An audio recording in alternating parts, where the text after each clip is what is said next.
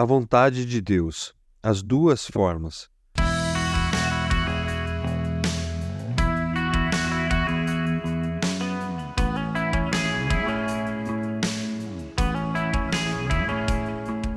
Tomar decisões é uma das tarefas mais difíceis da vida adulta. Como seria mais fácil deixar que alguém decidisse por nós questões tão difíceis, como quantos filhos teremos, que faculdade faremos, ou se aceitamos uma oferta de trabalho.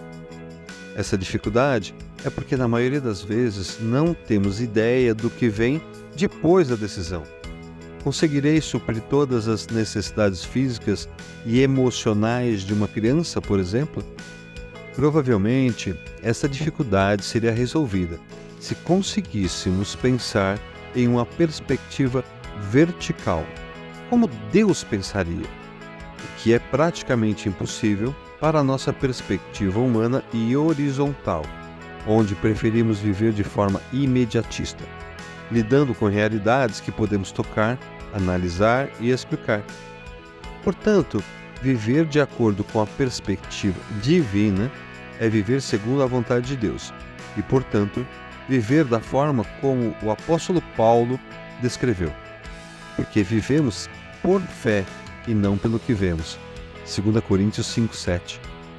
O que nos ajuda a compreender a viver pela fé é conseguir conviver com uma dicotomia que é quando duas ideias, apesar de opostas e contraditórias, convergem e devem ser consideradas.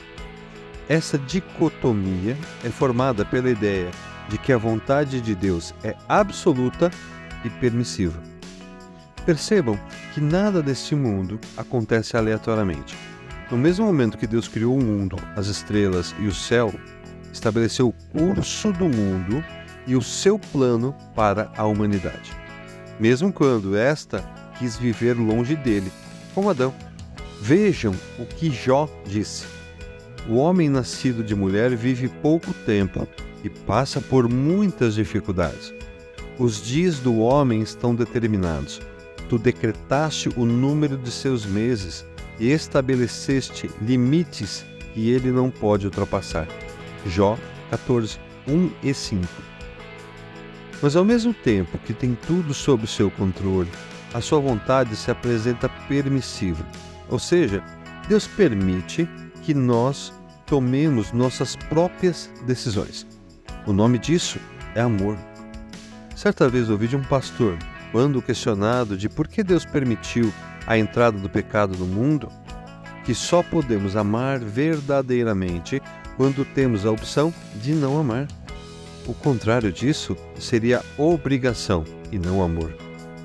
Deus é soberano em sua vontade, mas deseja que todos venham a Ele por amor. Deseja e dá ao homem a possibilidade de decidir ir até Ele e se arrependa.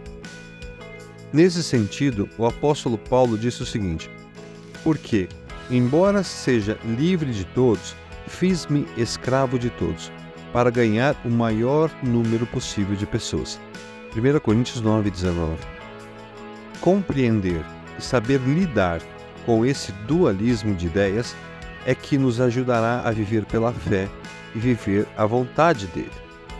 E essa compreensão será alcançada na medida que estivermos familiarizados com a voz dele, dizendo: Esta é a minha vontade que não pode ser mudada é absoluta, mas ao mesmo tempo dizendo que você pode escolher seguir ou não essa vontade.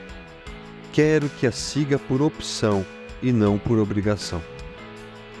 O pastor Charles Swindoll disse que Deus usou milagres nos tempos antigos porque esta era maneira de ele falar ao seu povo antes de a sua palavra ter sido escrita.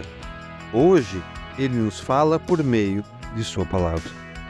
Quanto mais conhecemos a palavra de Deus, menos confusa será a Sua vontade, pois ela revela a vontade absoluta e, quando decidimos segui-la, acaba com qualquer confusão de ideias e então começamos a entendê-la.